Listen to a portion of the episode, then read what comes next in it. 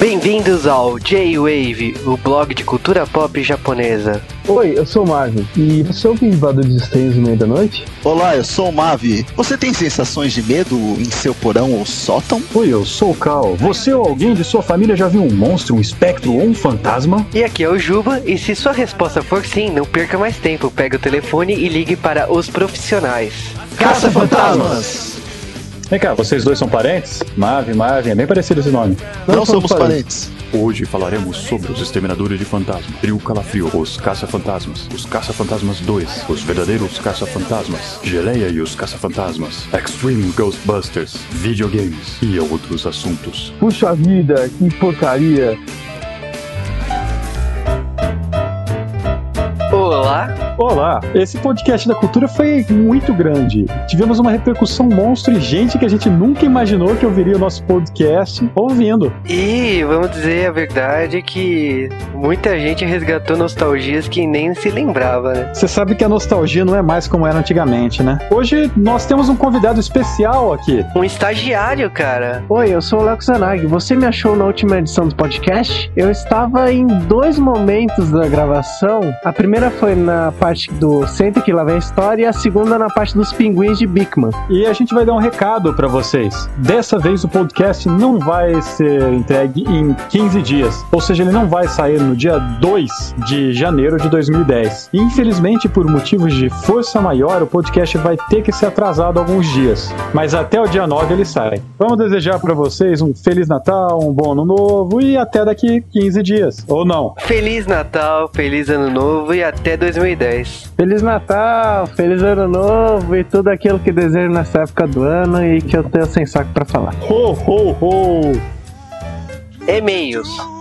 Nós recebemos alguns e-mails, vários tweets e vamos nessa, né? Que hoje o podcast é imenso. Para começar, recebemos um e-mail do Macabro, o Bruno Oliveira, que reclamou que a gente falou o nome dele, não o apelido dele. Aí ele não conseguiu convencer os amigos dele de um fórum que era ele no podcast. Legal, né? Eu não sabia que a gente já tinha chegado nos fóruns da vida. Verdade. Isso é um grande avanço.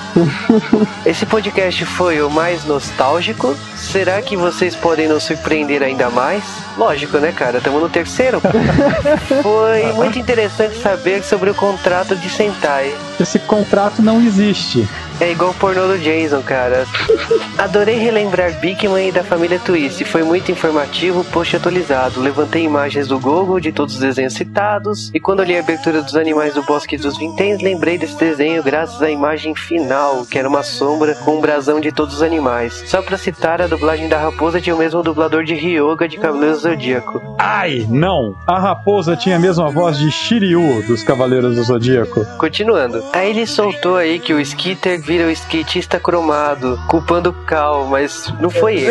É, primeiro lugar, ó, macabro. Quem falou isso do mosquito prateado não fui eu, foi o Thiago Mad Max. Em segundo lugar, o Thiago tá certo, é um mosquito prateado. Skatista cromado, isso é o quê? Dublagem da Disney? Eu nunca ouvi falar disso. Continuando. Aí ele falou de um episódio do Bigman que conta como escutamos nossa voz diferente das outras pessoas. Por isso ouvimos nossas vozes diferentes quando gravamos. Verdade, hein, Jubacum? É, eu sei disso, infelizmente. Agora, quando o Lester grava a voz para ouvir, sai uma voz de uma mulher e ele fala: Ó, eu sou uma mulher presa num corpo de homem, preso numa roupa de rato. É o melhor episódio, cara. Muito bom. Excelente essa lembrança. E finalmente, os melhores episódios de Mundo da Lua. Era aquele que ele não queria mais tomar banho e fantasia a falta de água no Brasil. Eles têm que racionar a água e com o tempo sem tomar banho, eles criam aquela coisa preta na pele. Chama sujeira. Mas por que vocês não falaram de Cocoricó? Higiene. Próximo. E foi muito legal você apresentar o podcast do Dimensão Nerd, aquele alternativando foi show. É, só pra lembrar todo mundo aqui, eu fiz uma participação no podcast Alternativando do Combo Cash e eu fiz uma seleção das minhas músicas favoritas. Segunda participação sua, hein? Segunda participação, a minha primeira foi quando eu viajei pro Japão, ano passado. Gravei de lá. Valeu pelo e-mail. Bom, vamos dar trabalho pro estagiário. Ô, Léo, lê um e-mail aí. Tá bom, vai. Vou ler um e-mail da Peace. Olá.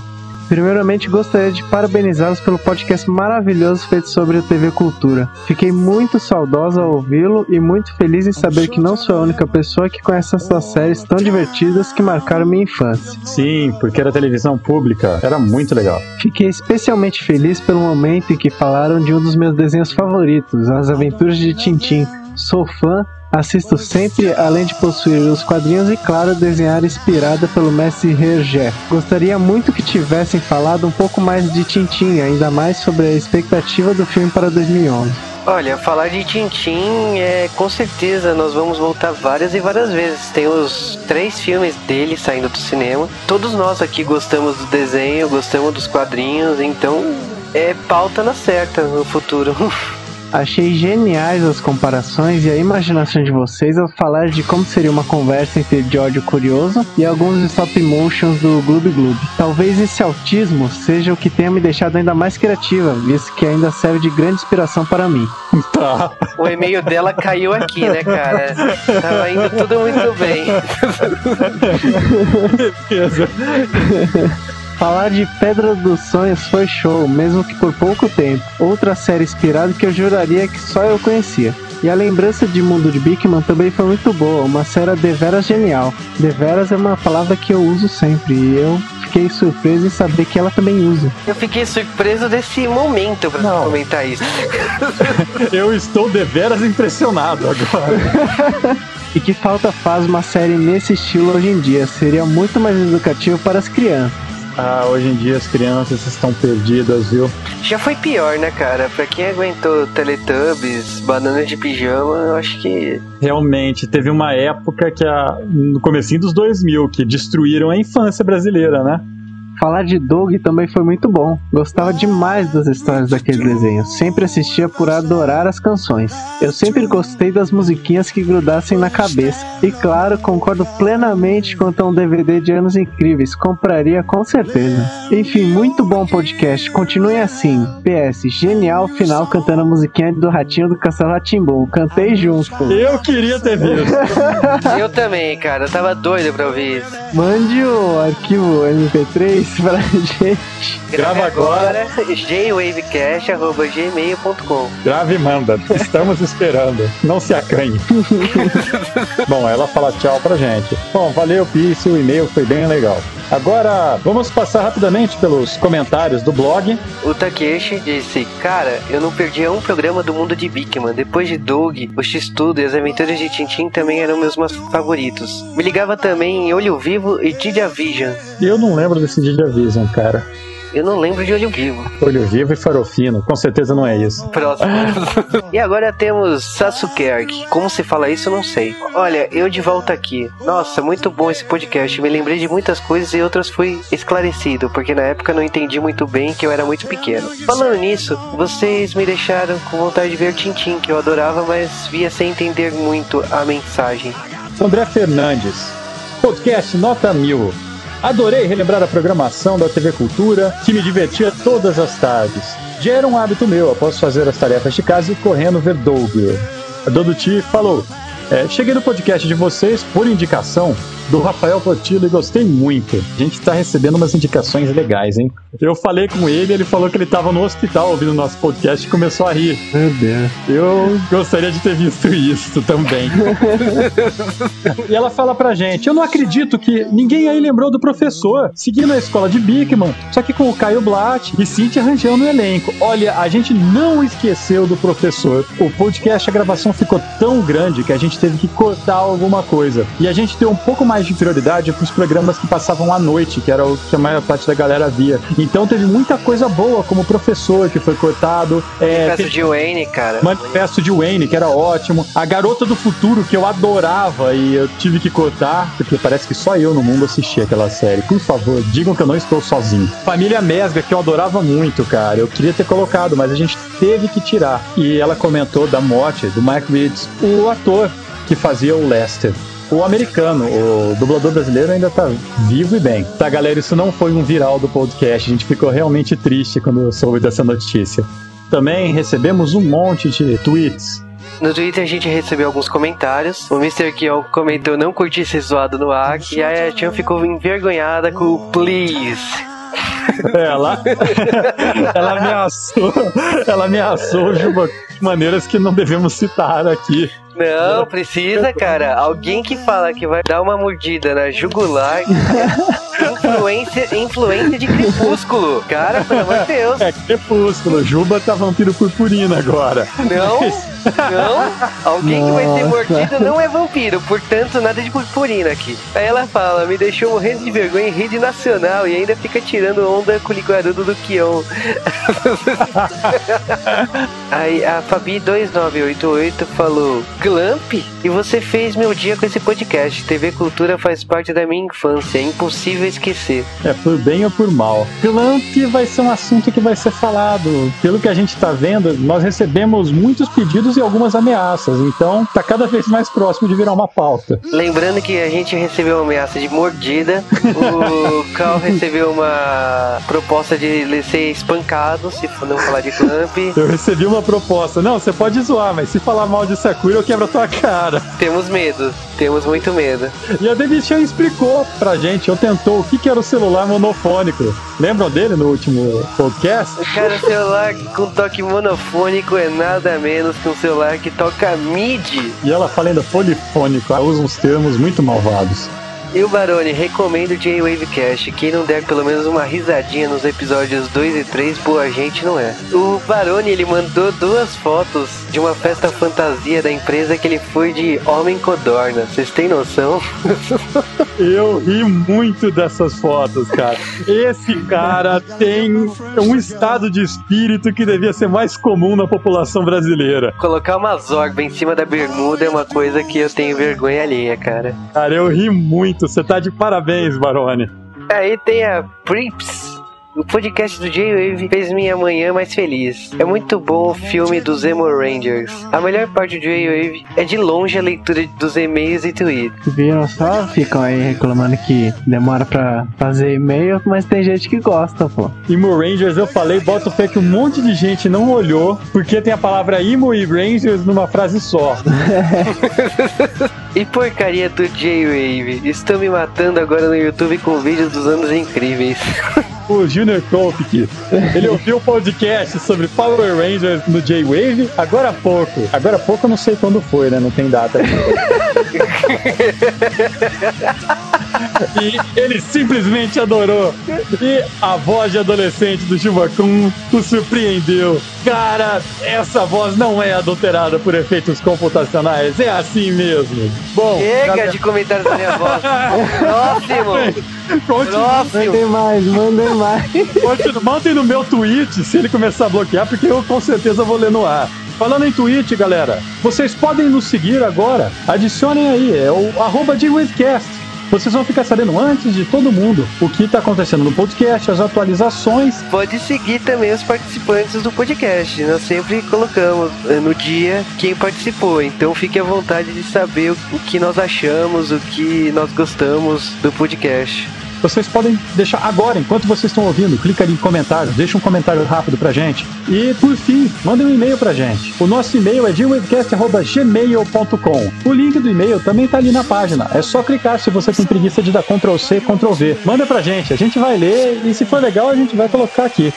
Bom, eu acho que é isso. Fiquem agora com o nosso podcast.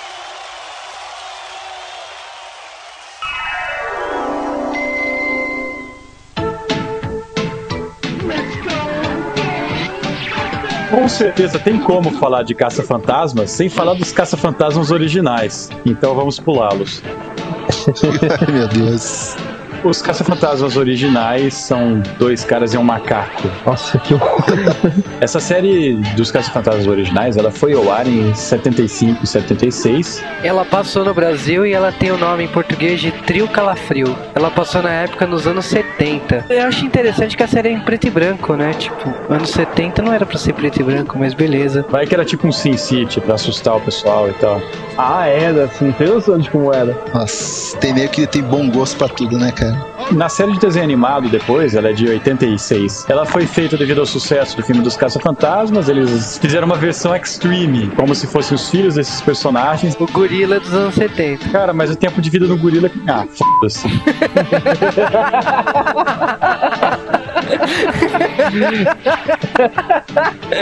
Até aí, Scooby-Doo, quantos milhões de anos tem? Não, e o mais engraçado é que por ser Ghostbuster também, a dublagem brasileira optou pra não ficar caça-fantasma, eles viraram os exterminadores de fantasmas. Com aquela musiquinha.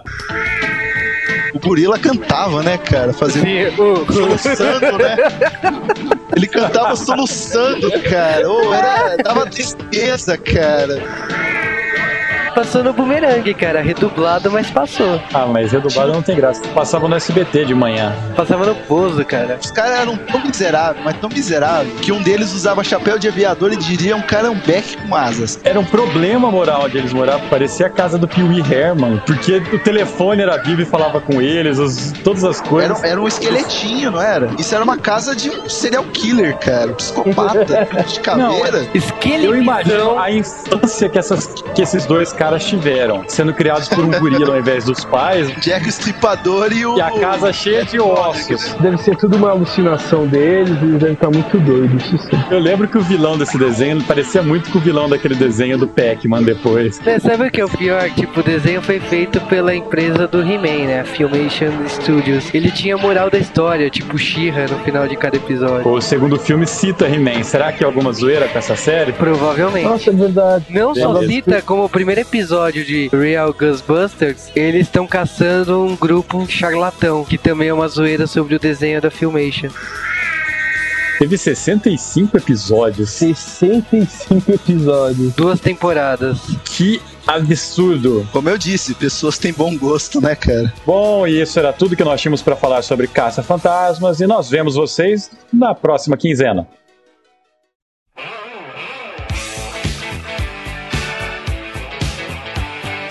Caça-Fantasmas começou em 1984. O filme partiu de um roteiro criado pelo Dan Aykroyd que fez assim, pensando numa parceria com o John Belushi, porque eles participavam do Saturday Night Live. A história original do Caça-Fantasmas, ela é bem diferente do, do que a gente assistiu nos cinemas. É, a história original tinha um gorila com chapéu.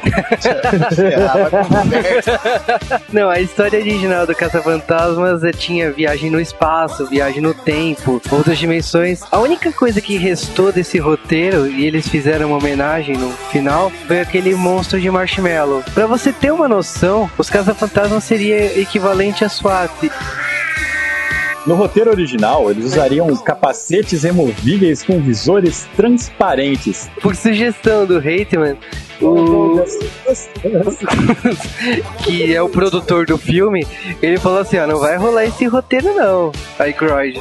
E aí fizeram umas modificações, pra você ter noção, o final do roteiro que eles escreveram acabava num abrigo antiaéreo numa ilha isolada na costa americana. Nada a ver com como o filme final ficou. Essa história dos capacetes, cara, eles, eu acho que eles até manteram um pouquinho disso, por causa que se você for ver, no começo do filme, eles usavam uns visores pra enxergar os fantasmas, que era como se fosse Sim. uma night vision, sabe? E Sim, isso até é bem explorado no jogo do Play 3. Ghostbuster ia ser uma versão muito diferente do que a gente conhece, porque teria o John Belushi, o Ed Murphy e o John Candy. Mas se bem que o Ed Murphy tava no auge da carreira dele na época. Na né? verdade não, cara, porque o Ed Murphy ele só não topou o projeto porque ele tava fazendo um Tira na Pesada na época. O Tira da Pesada ainda não tinha estreado. Que é o auge da carreira dele. Porque o Tira da Pesada, ele foi a maior bilheteria dos anos 80. Ele é um filme que marcou bilheteria em 1984 e 1985. Então ele só estourou depois da produção de Caça-Fantasmas. Só que esse filme teve uma série de problemas. Enquanto o filme estava sendo finalizado o roteiro, o Joe Belushi morreu de overdose. O Ed Murphy não topou. O John Candy falou que estava fazendo outro filme e não dava para participar. Então a Aykroyd e o Raimi tiveram que voltar pra mesa e reescrever o roteiro de novo. Cara, o que, que o John Candy tava fazendo pra negar Caça-Fantasmas? Splash, uma sereia em minha vida.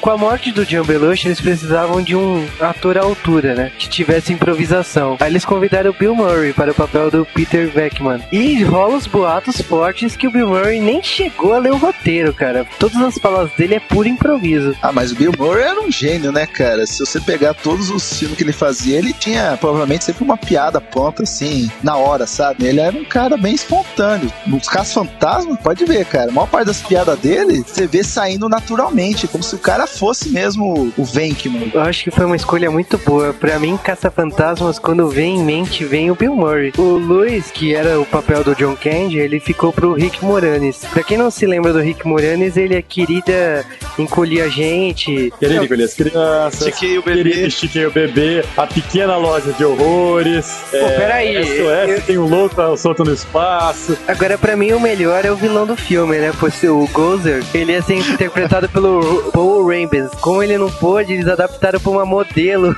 da Sérvia. E, tipo, ela tinha alguns problemas de falar inglês, né? na- durante as filmagens, aí eles optaram dublar ela. Então, colocaram uma voz de homem. Semelhante ficou- que fizeram com o Santoro, né, cara? Colocaram uma voz de homem nele, né?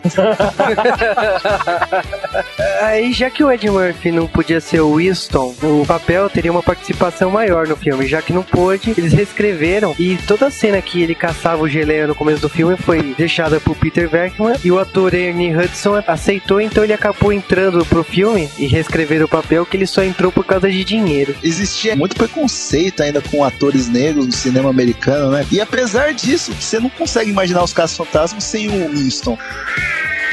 Durante a produção do filme, eles descobriram que existia um filme, The Ghostbusters, de 1975. que- Descobriram nada, era o roteiro original.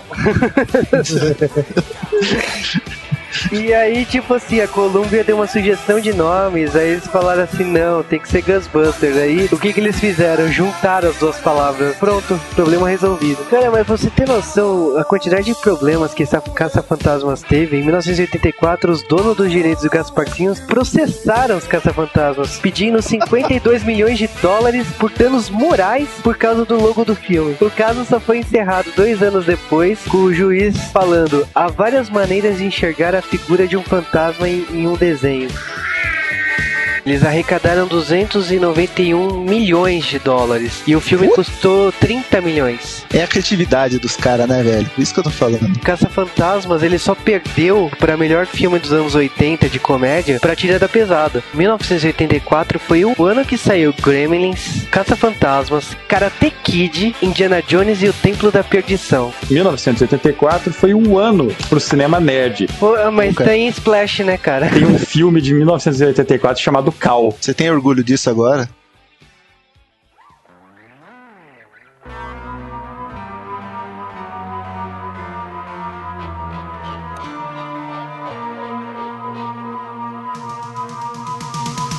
O filme começa com Peter, Raymond e o Egon sendo expulsos, né, da Universidade de Columbia de Nova York, chamados de charlatões, né, porque eles estavam pesquisando sobre atividades paranormais e a faculdade falou que ia bancar aquilo. E tá, enquanto o Ray e o Egon são cientistas sérios, o Egon, inclusive, parece um Reed Richards perdido lá. O Peter, ele é um charlatão daqueles. Primeira cena lá dele do filme é uma entrevista daquelas pra detectar atividade paranormal nas pessoas, que eles vão pegando uma carta de baralho e mostrando. E tem um carinha e uma mina bonitinha lá, jeitosinha, e toda hora que ele vira pro cara, ó, que carta que é essa? Aí o cara fala uma carta errada, o Peter vai lá dar um choque nele. E ele pergunta pra mina, a mina fala uma carta errada, o Peter, olha, ah, você acertou, muito bom, você é boa nisso.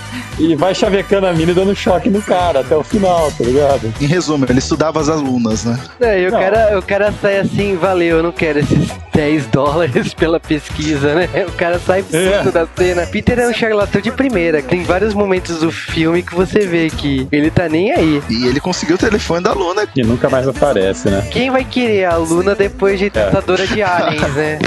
Ah, não, cara, desculpa. Trocar a mulher pela Sigourney Weaver. Ah, não, eu trocava. Ela no primeiro filme tá foda. Eu acho a Sigourney Weaver estranha porque ela não tem bochecha e parece que ela tem, sabe Klingon, que tem uma placa na, na testa, assim? A personagem dela era foda, mas ela tinha a cara do Munra, velho. Tanto que na parte que ela tá possuída, só faltou gritar.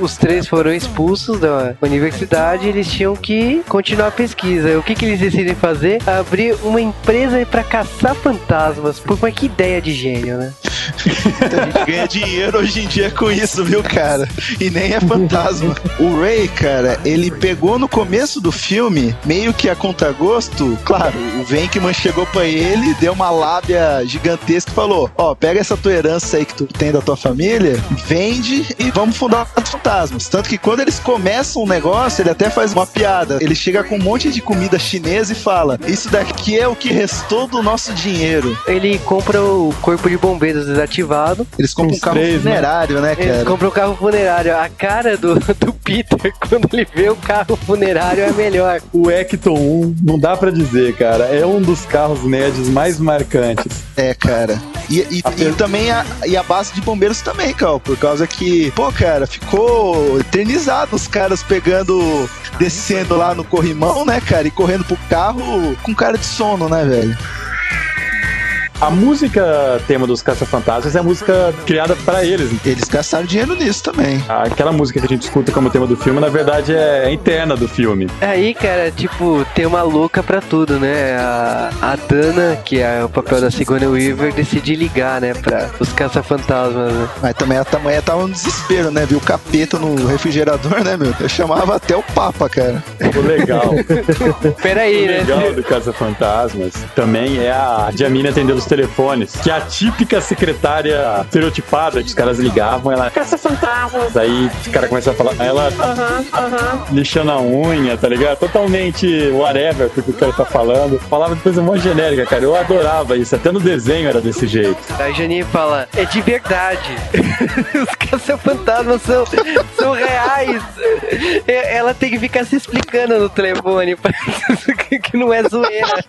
Tanto, cara, que na hora que ela vai pegar pegar e recrutar um Winston, cara, ela até pega e fala: Você acredita nisso? No mundo do Lago Ness, no espírito do bicho papão, no cacete A4? Aí ele pega, olha para ela e no belo espírito capitalista americano fala: Olha, me pagando bem, eu acredito em qualquer coisa que você quiser. Não, mas falando sobre mas... a Dana, cara, se você abre a sua geladeira e em vez de você achar comida, você vê um portal. Tem alguma coisa errada, cara. Tem alguma coisa errada. O primeiro caso de verdade, né? É no hotel, né? Que tem um, o Geleia atacando os hóspedes, né? Tem uma, uma cena muito boa, cara, nesse começo, que são eles no, no elevador, cara. Tipo, estão o Egon, o Ray e o Pete subindo, silêncio assim de elevador. Aí o Ray pega e me solta. E pensar que a gente nunca testou essas mochilas protônicas, né? Aí eles ficam quietos, o Pete fala: Pois é, né, cara? A gente tá carregando nas costas um acelerador nuclear. Ah, liga o meu aqui, ah, beleza. O Egon liga, cara, ele já gruda na parede, cara. Como se isso fosse ajudar alguma coisa, né? Não, mas, cara, o melhor é quando eles estão esperando o elevador, aparece um cara e pergunta: O que, que vocês são? A gente tá caçando baratas. São exterminadoras. É, o Peter olha, baratas gigantes. Vai subir? Não, eu, pego o passe. Aí eles chegam lá em cima e tipo, vamos nos dividir. Aí o Pete, brilhante. Mais chance de nós fazermos mais estrago. E faz mesmo, cara. Ninguém sabia usar aquele próton. Destrói o lugar inteiro pra caçar o geleia. Aí eles apresentam a conta, 4 mil dólares. Por causa desse caso, eles estouram, né, na cidade, né? Todo mundo começa a ligar, né? Misteriosamente, Nova York é atacada por vários fantasmas ao mesmo tempo, né? E ninguém sabe por quê. Nessa hora tem uma coisa clássica dos filmes da década de 80, que é uma montagem da década de 80, não tem? Começa a tocar uma música, um monte de cena randômica acontecendo Sim, rapidamente. Sim, anos 80. Ou Scooby-Doo, interprete como quiser. Praticamente todo grande filme dos anos 80 tem isso. E eu boto fé que quem começou com essa desgraça foi o Rock Balboa, que é na década de 70. é triste que a montagem mais clássica da década de 80 seja na década de 70, né? Ué, pode ser uma inspiração, né, pra década seguinte, né? É, aquela montagem que demonstra a, Garra! Eu queria agora que o Rock fosse nos Power Rangers, cara. Ah, ele foi, né, velho? Bosta! O Peter encontra a Dana, ela explica que houve o nome Zul. Aí o Peter explica que Zul é o semideus da mitologia de 6 mil anos atrás, das culturas da Mesopotâmia. E a Dana descobre que o Zul é o guardião do Gozer, o grande vilão do filme, né? Quem que leva cara, a chamado Gozer, cara? Alô, criançada! O Gozer chegou! Trazendo energia! Você, vovô! Tá explicado, né? Aí os caça-fantasma con contratam o Winston, eles descobrem que tem uma atividade paranormal absurda naquele prédio onde a Dana mora. Tudo porque o arquiteto do prédio fez uma arquitetura que fosse uma antena o prédio todo até o mundo do Gozer. Tem aquela cena clássica, né, da Dana sendo dominada pelo Zul, né, que ela senta no sofá, aparecem umas mãos demoníacas e ela vai até um quarto, né, da casa dela. Ela é possuída pelo Zul, enquanto o Vince entra numa festa fantasia organizada pelo Luiz e ele começa a fugir. Ele é possuído dentro de um restaurante no Central Park. Vocês lembram disso? Cara, que é claro, cara. O cara gritando lá de fora e ninguém vendo o bichão. É, então é mó engraçado, né? O Vince ele começa a falar: cadê o porteiro? Cadê o porteiro? Fica uma chapadão. Tanto que ele é preso pela polícia e é levado pros caça-fantasmas, né? Enquanto isso, o Zul consegue transformar a Sigourney Weaver em uma gostosona, com uma roupa quase seminua. Tem que ter muito poder pra transformar a Sigourney Weaver numa gostosona. Não dá, cara. Ainda mais com aquele cabelo, né, cara? Ainda mais com os efeitos especiais da década de 80. Não dá, tem que ter dublê. O espírito Zul, que tava no corpo da Dana, e o Vince, que tava no corpo do Luiz, se encontram no topo lá do prédio e fazem todo aquele ritual exorcista, né? De, exorcista não, né? Que eles fazem o ritual pra abrir o portal. Ou fazem coisas que não podia mostrar, né, cara? Você lembra dessa cena do Zu e eh, o Vince abrindo o portal? Eles fazem um samba do crioulo doido. Eles a balançar sem parar. E eu falei, que porra é essa? Todos os problemas começam por causa que a agência de proteção ambiental decide desligar a máquina dos caça-fantasmas e prender. Aí gera aquele caos absurdo em toda Nova York. Eles são soltos, eles têm apoio da prefeitura de Nova York, né? Que tem aquela conversa com o prefeito. E eles vão atrás lá do, da Dana e do Luiz. Ele, eu lembro que eles fazem aquela piada, né? De ficar subindo os, degra os andares do prédio. Eles falam assim: só me conte quando a gente estiver no, no vigésimo andar. Nossa, cara. E eles estavam com todo aquele equipamento pesado, não era? Nossa, cara, é treinamento do mestre Kami.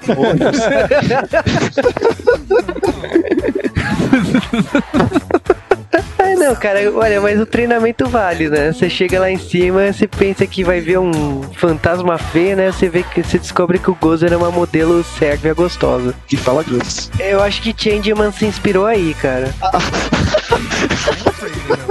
Será que Dan Aykroyd é diretamente responsável pela voz grossa da Shima, cara? Tô com fãs que adoram referências, respondam-nos. Mande e-mails. A Shima olha pra eles e pergunta: Você é um deus? Aí o rei, em toda a sua inteligência, responde: Não. A nossa Shima olha pra ele com todo desdém e fala: Então morram! Morram, cheia! Explosão galáctica! Aí os quatro caem duro no chão e o Winston me solta uma ótima, de novo. Por isso que eu falo, o cara foi muito bom. Olha, da próxima vez que perguntarem se você é um deus, meu filho, fala que sim, por favor.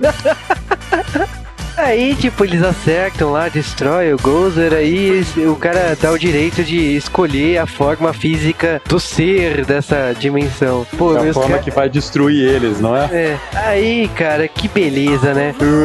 Pequeno, é, é, Não pense em nada destrutivo, não pense em nada destrutivo. Ah, o carinha lá da propaganda de, de pneu lá. Eu passei a minha infância numa concessionária e fiquei traumatizado com isso. o Stay Puft é uma figura fictícia, ele não é uma figura real. Antes, né, no começo do filme, eles pegam e falam até o Egon: Não cruze os raios. Que eles acham que vão se suicidar, né? Por destruir o monstro gigante de marshmallow. Na hora que vai enfrentar, o, o Egon olha, cruze as correntes! Mas você disse que. Esqueça que eu disse, cruze as correntes! Tática Cavaleiro do Zodíaco, né, cara? Não usa esse Não, golpe! Pá! Primeira oportunidade, o cara já joga lá e. É o que podemos dizer que eles ativaram o sétimo sentido, né? Vamos dizer assim, né?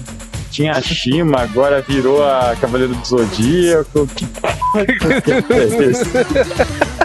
Tem Thundercats e o Munra, cara. Você não entendeu. Verdade, tem um Munra, é um podcast com vários assuntos. Polivalente, né? Multidisciplinar. O que não muda é que eles elevaram o seu sétimo sentido pra derrotar o Stay Puft. Era só comer, ele não é de marshmallow? Meu Deus. Todos os habitantes de Nova York, coma agora. Eu acho que eles deviam ter reunido todos os abrigados da cidade. Ô, aqui, ó. Todo mundo. Fica aqui, ó, paradinho, ó. Os caras vão dar um jeitinho aqui, ó. Não, aí tipo explode aquele marshmallow todo pela cidade. Todo mundo pensa que eles morreram. Eles pensam que a Dana e o Luiz morreram. Os cães estão tão viram estátua e dentro da estátua tem os- as pessoas vivas, né? Eles, ah, final feliz. Não, aí eles saem, eles salvam a Dana e tipo, aplausos, créditos e aparece o Geleia, dando tchauzinho. Ah, cara, como eu assisti na sessão da tarde, nunca passava os créditos, né, cara? Verdade, né? Sessão da tarde começava a musiquinha do crédito, acabou.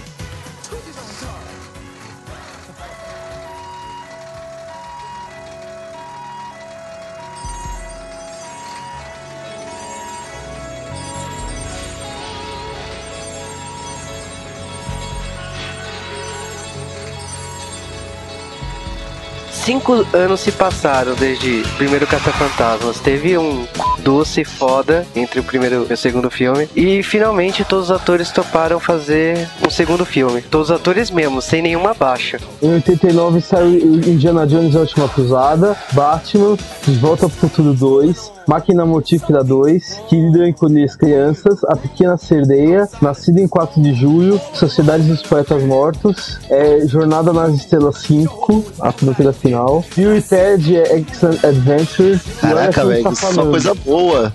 Porra, velho, mas e agora fala os ruins. A Mosca 2, Nossa. Ah, uma coisa que eu gostaria muito de lembrar, né? Obrigado, Marvel. Você não vai ser convidado pra gravar com a gente. O filme também passou cinco anos no universo dos Caça-Fantasmas. Eles já não existiam mais. Depois do final do primeiro filme, vários departamentos da cidade acabaram processando os caça-fantasmas pela destruição que eles causaram e tudo mais. E muita gente ainda nem acredita naquilo tudo que aconteceu, apesar daquele caos óbvio do primeiro filme, né? O bonequinho do Michelin foi uma ilusão de ótica. as pessoas ficam muito bestas de uma sequência pra outra às vezes, né? Ver um monstro gigante de marshmallow é uma coisa muito do é, é um baita viral, né, É, cara? pô, pelo amor de Deus, né? É um viral da Michelin. É, compra o Michelin e destrua a cidade, né? Mas aí, cara, cinco anos se passaram, os caça-fantasmas não existem mais. Ray vira dono de uma livraria e as horas vagas ele se fantasia de caça-fantasma junto com o Wilson e participa de festas de criança. E aí rende uma das primeiras piadas do filme, uma das piadas mais tristes, pra demonstrar como a moral dele está alta. É, something strange Who's gonna call? He vem, he vem, he vem. E fico me perguntando se essa piada do segundo filme é em relação aos outros caça-fantasmas do desenho. Tem uma certa sacanagem, cara, nisso daí. Será que tem um duplo sentido? Provavelmente, porque era da mesma empresa, né? E o Pete, ele tem um talk show, não é? Ele fica tra- tentando trazer coisas de sobrenatural pra lá. Ele tem meio que uma fama de charlatão e ele usa ela pra o pessoal assistir. E o, o Egon é readmitido na universidade e continua fazendo pesquisa. A Dana, que tinha, na teoria, né, ficado com o Peter no primeiro filme, ele sumiu, né? Ele virou apresentador de televisão, enquanto a Dana acabou se casando com um músico e teve um filho chamado Oscar. E ele acabou sumindo por causa da carreira dele e ela ficou. é, ela sobrou, né, em Nova York. E ela começa a trabalhar com restauração de quadros, né, numa, num museu da cidade. Que é. Aí, logo no começo do filme, nós temos uma cena que a Dana tá empurrando o carrinho de bebê e uma gosma aparece pela rua e o carrinho corre freneticamente, né? Ele é possuído praticamente. Ele é possuído e começa a andar pelas ruas de Nova York bizarramente, né? Aí ela decide correr atrás dos caça-fantasmas, né? Mas ela deixa claro que ela não quer falar com o Pete, né? Ela vai direto atrás do Egon. Eles começam a investigar, eles por é, circunstâncias, o Pete acaba descobrindo, né? E eles perfuram a rua. Essa cena é muito engraçada. Eles começam a perfurar a, a rua para escavar. Eles acabam caindo no metrô, mas a prefeitura, a polícia, todo mundo fica desconfiado por que, que eles estão fazendo isso, que eles estão disfarçados da companhia telefônica, né? É ótima essa cena, porque eles começam a se fingir de operários mesmo, começam a falar com um jargão bem operário. É, e é muito engraçado que o Egon, ele não sabe falar como humano, né? Aí ele chega, é, ele é o chefe, fala ele. Aí o outro sobe, passa, né? Passa a bola pro outro, né? Os caras não sabem onde ficar a cara. Eles descobrem que tem um rio de gosma lá no metrô abandonado, né? Eles estão fazendo aquela escavação no meio da primeira avenida lá em Nova York, acabam quebrando alguma coisa importante e dá um blackout foda na cidade. E aí eles são levados ao tribunal por estarem fazendo destruição urbana e fazendo brincando de caça-fantasma. O advogado deles, quem é? É o Luiz, cara. o primeiro filme, que era um contador. Esse filme, a Dana era música e virou restauradora de quadros. O Luiz era contador e virou advogado. Então é uma mudança de profissão foda de todo mundo. Todos os personagens do antigo filme arrumaram uma profissão diferente pra esse segundo. Todas elas convenientes, né? Não, e, pô, é legal, né? O Luiz vai ser advogado. Ele fala assim: ah, eu só estudei à noite. Eu nem sou, eu nunca exerci a profissão. ele fala assim. Nunca ganhou um caso, ele fala, todo, todo inocente, né? Ele nem sabe, ele nem sabe o que falar direito na frente do, do juiz. Não, aí o juiz. É, o, P, o Pete fica ditando pra ele uma hora que falar. Ah, não conduza testemunha. Não, aí o juiz lá, ele é todo. Ele acha que eles são charlatões, né? Aí o, o Luiz olha pra advogada, né? Que a advogada tá destroçando, né? Os caça-fantasmas. Aí o Luiz, pega leve, somos companheiros de profissão.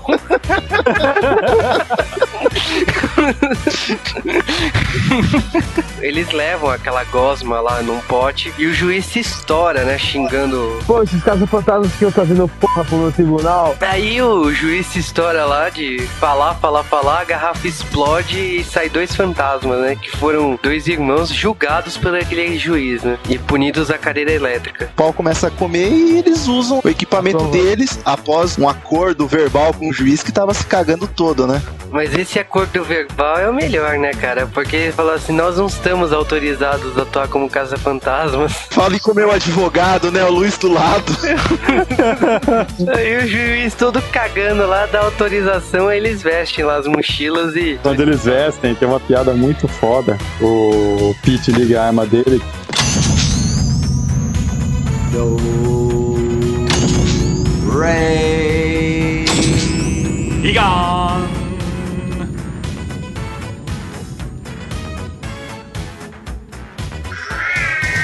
Bom, beleza. Depois disso daí, acontece que nós estávamos esperando desde o começo do filme, uma montagem dos anos 80. E... Não, e a montagem começa com a, a Janine falando assim, e estamos de volta. Aí começa a tocar música.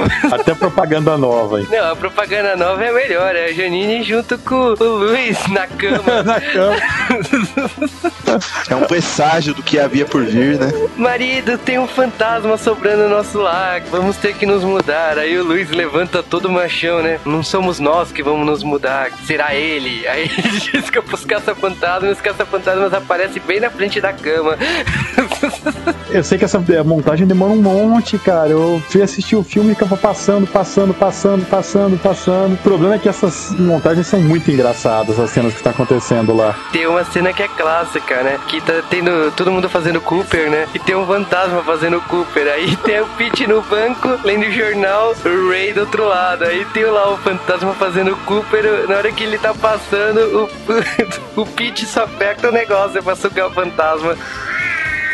A Janine ganhou uma tunada pra esse filme, hein? Ela ficou... ficou gatinha mesmo. É que nessa época ela já tinha uma série nos Estados Unidos, né? Tanto que foi um dos problemas pra produção desse filme, né? Ela... Uma coisa que mudou de, nessa série com a Janine é que antes ela tinha meio que um interesse romântico com o Egon. E o Egon, ele não tinha nenhuma emoção, eu acho, nenhum sentimento humano. E nesse filme ela desencana do nerd mori e vai pro nerd genérico, que aliás o Rick Moranis está genial nesse papel. O que a gente falou no primeiro filme, né? É. Como imaginar o John Candy nesse papel papel. Ele transformou o papel do Luiz, o Rick Moranis, de uma forma que não conseguimos imaginar o personagem.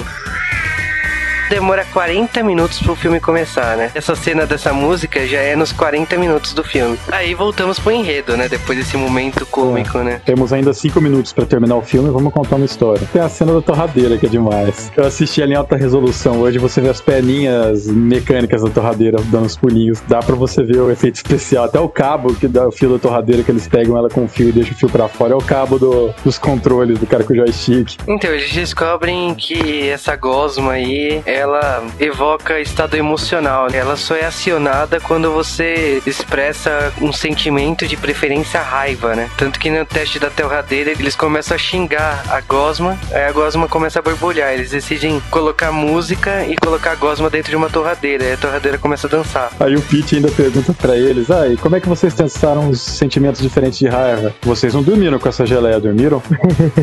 Ai, não! E o Ray, o Ray e o Ego faz aquela cara de, de culpado. Ele usou ela pra lubrificar, né?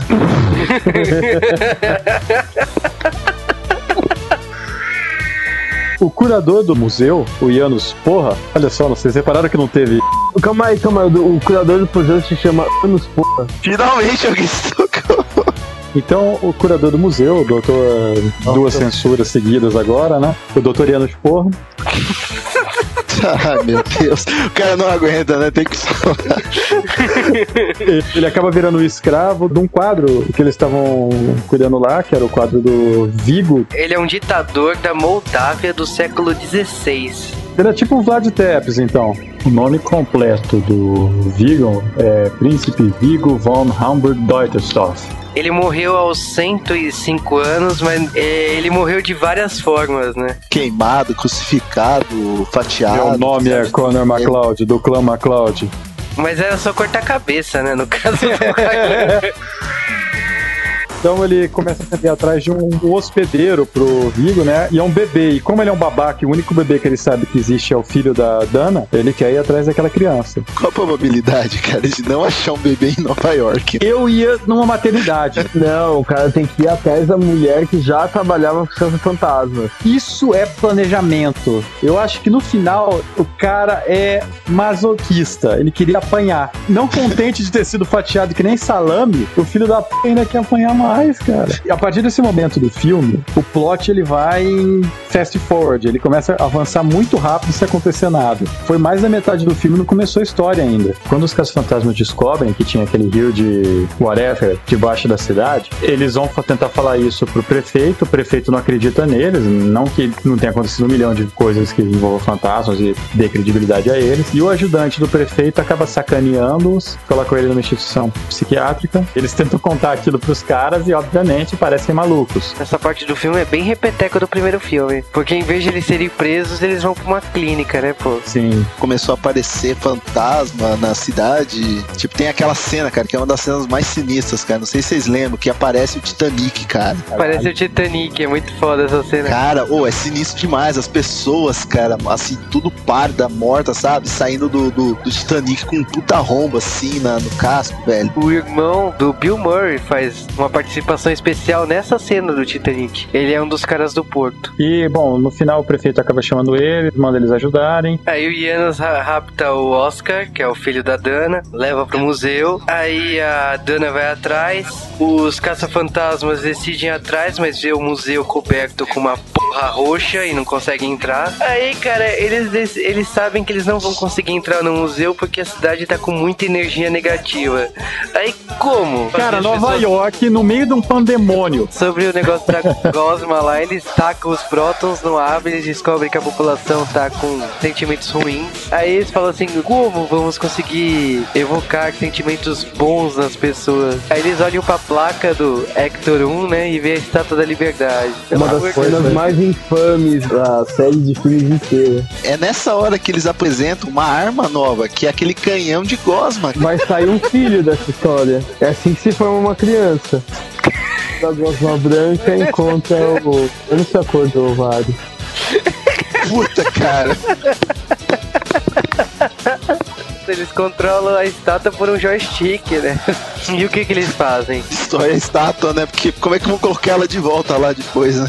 Cara, e a Estátua da Liberdade é muito útil, né? Porque só serve pra eles irem pelo telhado do museu e caírem meio SWAT, né? Dentro do museu, né? E aí começa a batalha final lá, o porra tenta impedir, aí jogam mais p branca em cima dele. A gosma do que os caça-fantasmas tinham estocada na arma era a gosma com energia positiva. Tanto que eles jogam a porra no porra e ele fica todo. Ai, eu tô feliz. Aí acontece que o Vigo nessa hora ele meio Ganha forma tentando- física, né, cara? Ele É. ganha uma forma e pega o bebê. Aí eles tentam pegar e jogar a gosma nele pra ele voltar pro quadro. Aí é nessa hora que o Ray, ele olha assim com os olhos do Vigo e é dominado pelo Vigo. O Ray é coberto com Gosma. com uma gosma branca e desmaia lá. Aí eles continuam tacando os prótons no quadro e conseguem salvar o dia mais uma vez. E mais uma vez o dia foi salvo pelos caça-fantasmas. Não, mas peraí, temos que lembrar que o Luiz tá do lado de fora achando Luiz o que ganhou. Geleia. Cara, vocês não entendem, o Luz é que salvou Nova York, não foi os quatro caça-fantasmas que estavam lá dentro. gastando próton à toa no museu, né? É, cara. Ele foi o primeiro filme refeito só, com pequenas alterações no plot. E sem a Shima. E sem usar os feixes. Podemos dizer que é uma versão gozada do primeiro filme. Não acho que foi gozado, cara. Eu acho que o filme foi, acabou sendo uma mesmo, sabe? Vai, pior a piada. Agora sim, é muito legal que quando o Luiz e a Janine vão ajudar a Dana, o Luiz pergunta se ela quer jogar Super Mario Bros. E essa é uma referência porque o ator fez uma participação no Super Mario Bros. Super Show para divulgar o filme Caça-Fantasmas. Nessa mesma época, em Los Angeles, eles fizeram um comercial em que as tartarugas ninjas usavam as mochilas de próton num comercial pro metrô da cidade. Eles usavam as mochilas na frente.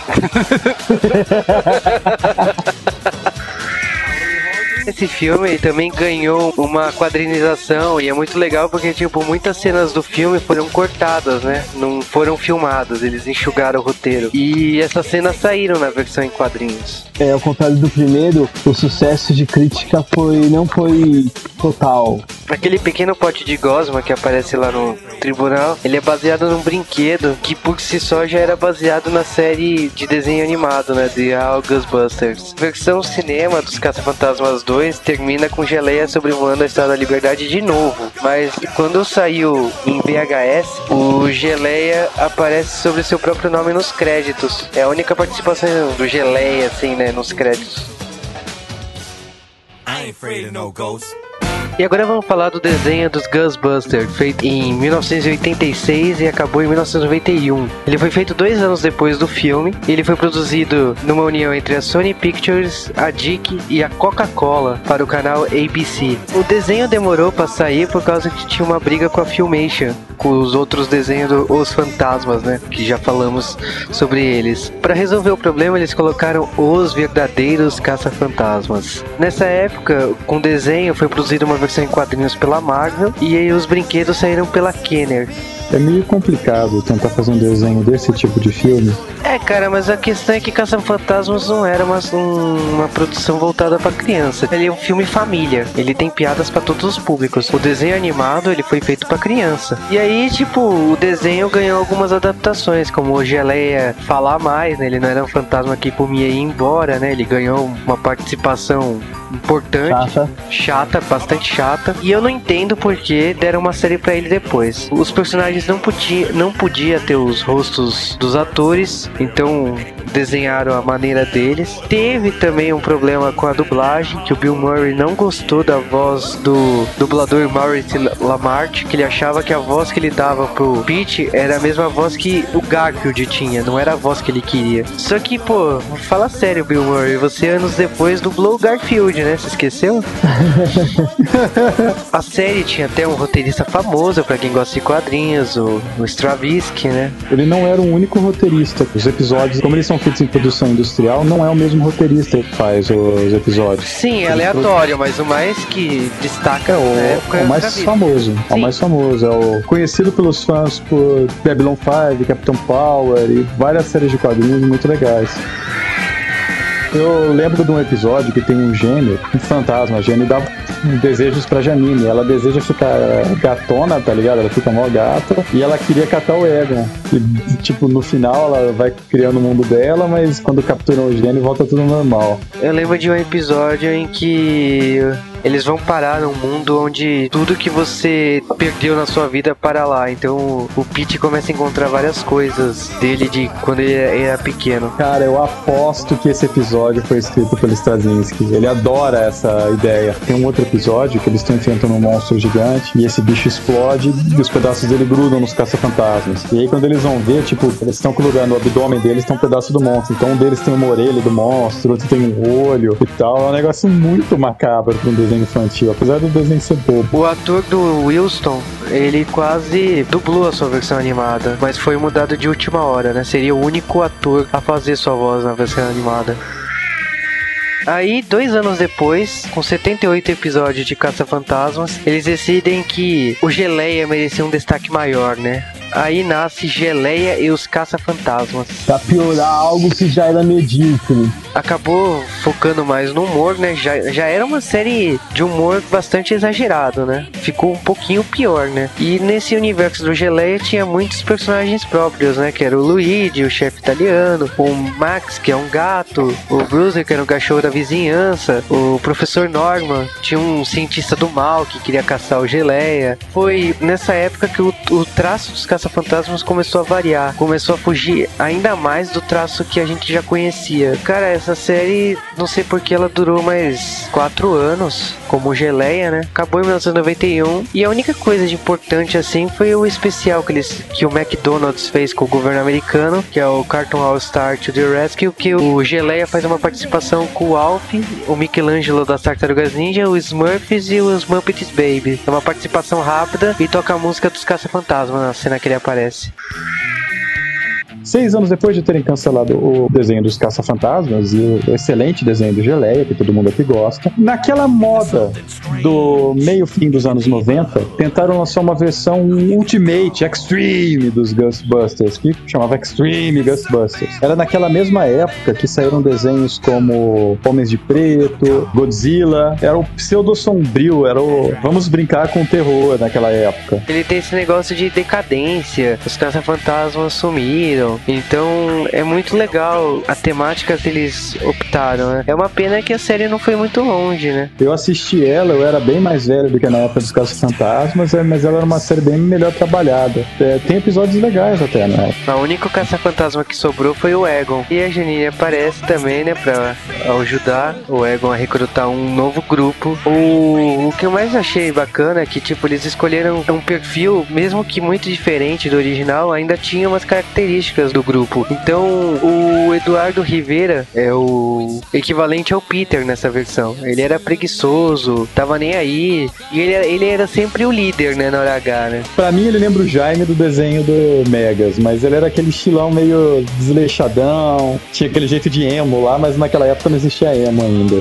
Tem o Roland Jackson, né, que é o equivalente ao Wilson, né? Ele era o mecânico do grupo, ele consertava, reparava a mochila de Mas aí, tipo, o que mais difere aqui foi a presença do Garrett, que é o cara da cadeira de rodas. Em nenhum momento ele é um cara que deve ser interpretado como coitado, porque o Garrett ele tem muitos episódios que ele é loucão, ele salta em cima de um prédio, ele tem uns negócios muito louco. Eu falei assim, pô, um personagem que usa cadeira de rodas, você não espera esse tipo de atitude.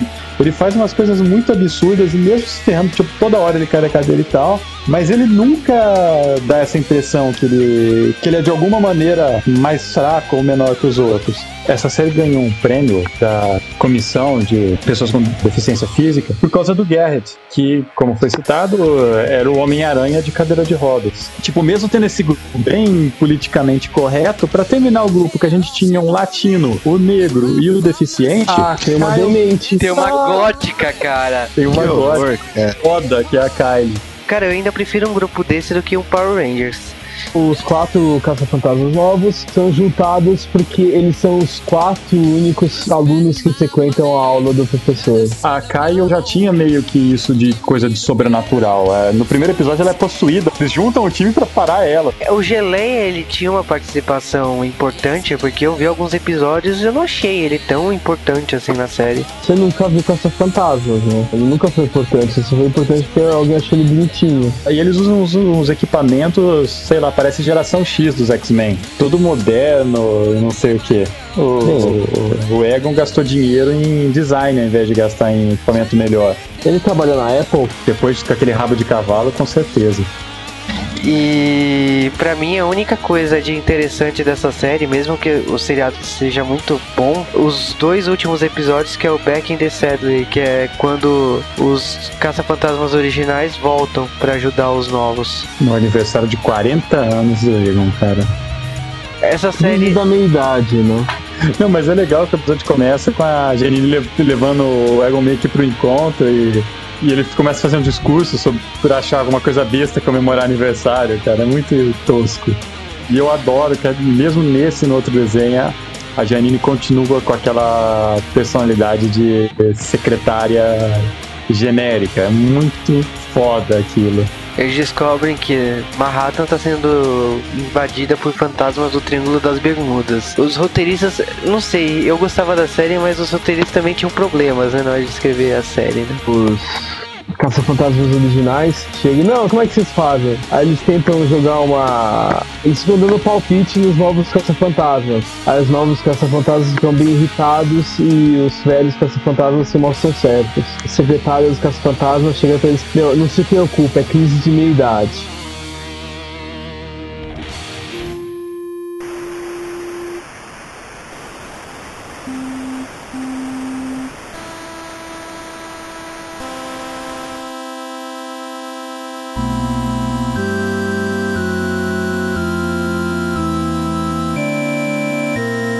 Primeiro jogo de Caça-Fantasmas foi lançado pela Activision. Ele foi programado pelo David Crane. Ele fez, entre outras coisas, Pitfall, The Boy and His Blob, que é um jogo que até ganhou remake agora pro Wii, e Night Trap, que ele é maravilhoso. Oh, esse jogo foi convertido para o Atari 2600, pro Nintendinho, pro Commodore 64, Spectrum, Amstrad CPC e a melhor versão é do Master System. Esse jogo foi massacrado pelo Video Game Nerd. Ele mereceu, né? Mereceu, merecido, porque é um jogo bem fraco. Mas ele mesmo percebeu que a, a versão do Master System é muito superior a todas as outras versões, mas não quer dizer que seja bom. Uma nota importante, cara, é que eram três caças fantasma. Eles excluíram o Winston, Winston. cara. Né? Não sabe por quê, saca? Não, porque a gente sabe. E é, não é preconceito. É um motivo todo. É. Memória. Teve um jogo de Real Ghostbusters, foi lançado na Europa como Garfield Labyrinth e no Japão como jogo do Mickey Mouse.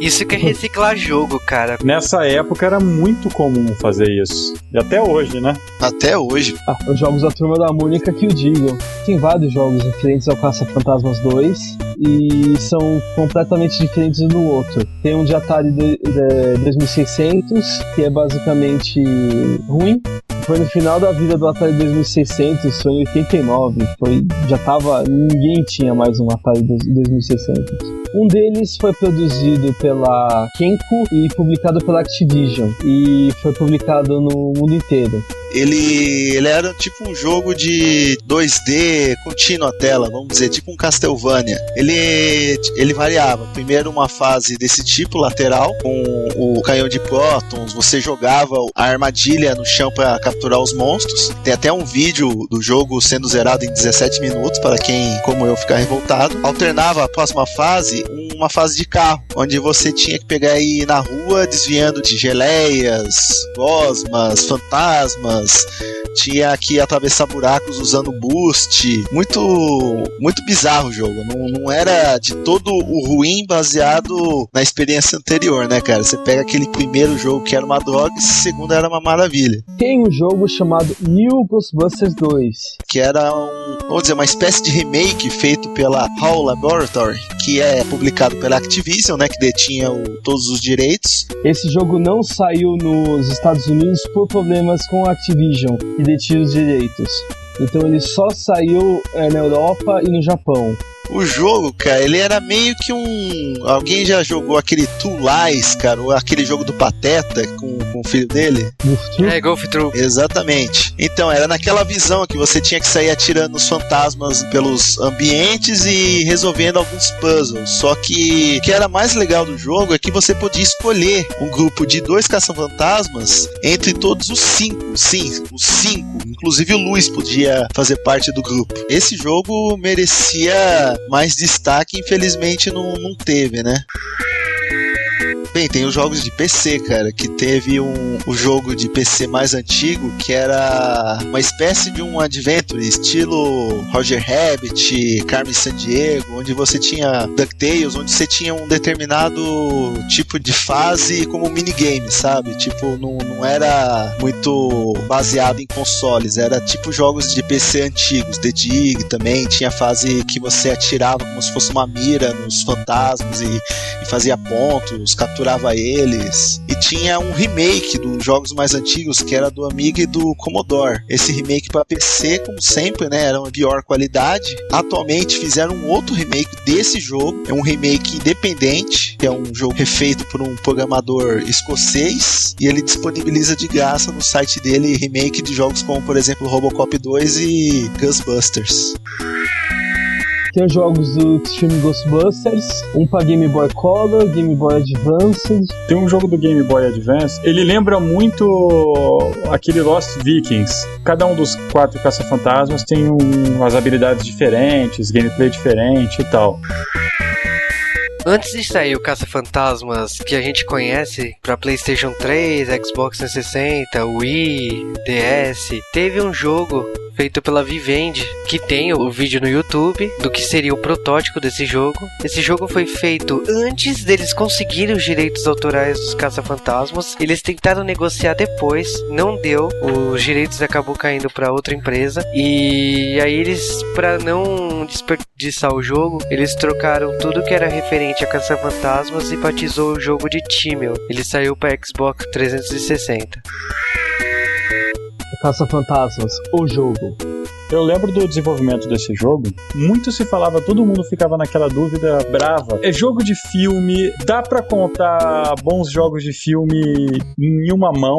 É muito raro acontecer de sair um jogo desse tipo bom. Acho bacana desse jogo assim, na época de produção, foi quando anunciaram que todos os atores iam estar presentes dublando eles mesmos. Com exceção de Rick Moranis e Sigourney Weaver. Quem produziu o jogo foi a Redfly Studio. Teve uma série de problemas porque o estúdio foi comprado, os direitos de publicação do jogo mudou várias vezes até ir para Atari. Então, Caça Fantasma chegou a se cogitar que seria cancelado, mesmo o jogo tendo um gasto absurdo de entre 15 e 20 milhões de dólares. Quando começaram a sair os vídeos desse jogo, eu comecei a ficar animado. É, não pelos gráficos, porque os, os gráficos são muito bonitos. Né? Pra, mesmo para época de hoje, são gráficos bonitos. Mas pelo detalhe, os caras descrevendo o jogo, eles não tentavam descrever da forma que o pessoal que desenvolve esse tipo de jogo descreve, que é genericamente. Eles contavam detalhes nerds, que tipo só o fã ia perceber. Então, não, para capturar o barulho da mochila, a gente arrumou uma mochila daquele jeito e saiu correndo com ela e o cara com o microfone atrás. O jogo ele, ele segue até uma. Ele tem uma fidelidade muito grande com as ideias originais da Anacroy do Harold Ramis, por causa que vários elementos que eles não puderam colocar no Ghostbuster original, talvez até colocar num terceiro filme, eles experimentaram, por causa que o jogo em si ele é diretamente uma continuação do segundo filme. Eles estão recrutando novos candidatos a caça-fantasmas. O jogo em si, ele, ele segue uma, uma temática muito. Ah, vamos pegar e dar explicações para eventos dos filmes anteriores, que é o que ele faz. Por exemplo, aquela cena da bibliotecária, há uma explicação toda por trás do passado dela, o porquê do, do prédio do primeiro filme do Gozer, do, do quadro do Vigo, há muitos elementos originais do que seria viria a ser o primeiro filme, como por exemplo viagens dimensionais. E eu não posso contar mais porque senão é um baita spoiler, né? Mas o jogo é muito bom, a dificuldade dele é bem balanceada, ele tem um sistema de compra de habilidades que você investe em novas armas, habilidade para as armas. O jogo não, não deve. Ele é muito fiel ao, aos personagens dos filmes. O próprio enredo ele é muito cheio de piadas nativas dos filmes. É, é muito bom o jogo. Foi uma obra de arte que eles fizeram mesmo. Se eles tivessem convertido isso em filme, talvez ficasse muito bom. Mas como jogo, eu digo que realmente ele parece um filme e pode ser considerado na cronologia.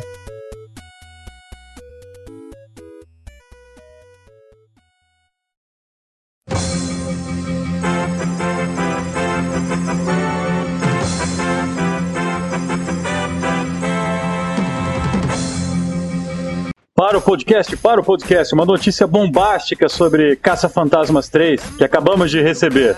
Simões, na tela!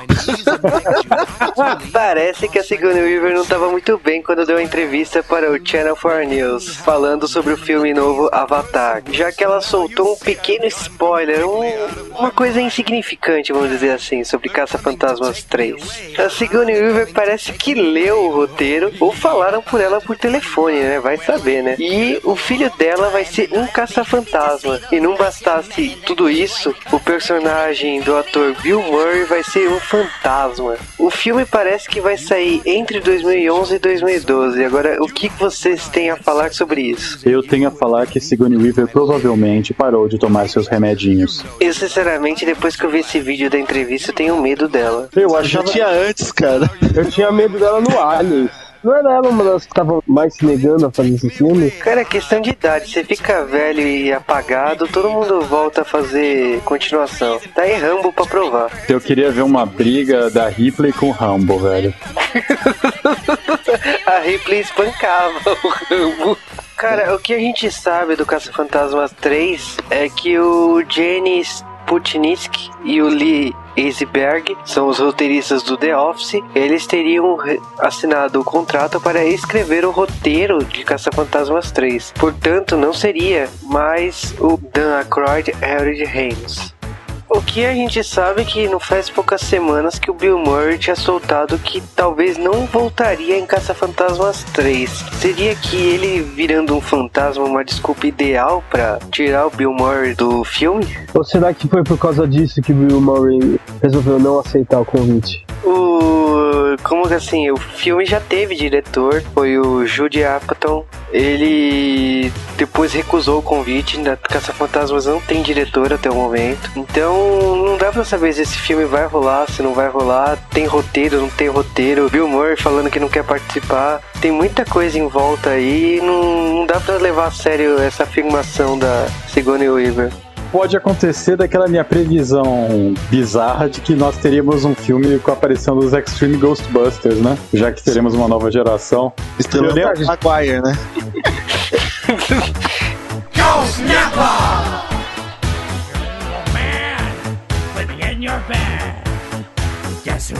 Is? Oh, Ghost Napper! Come on, baby, sing it!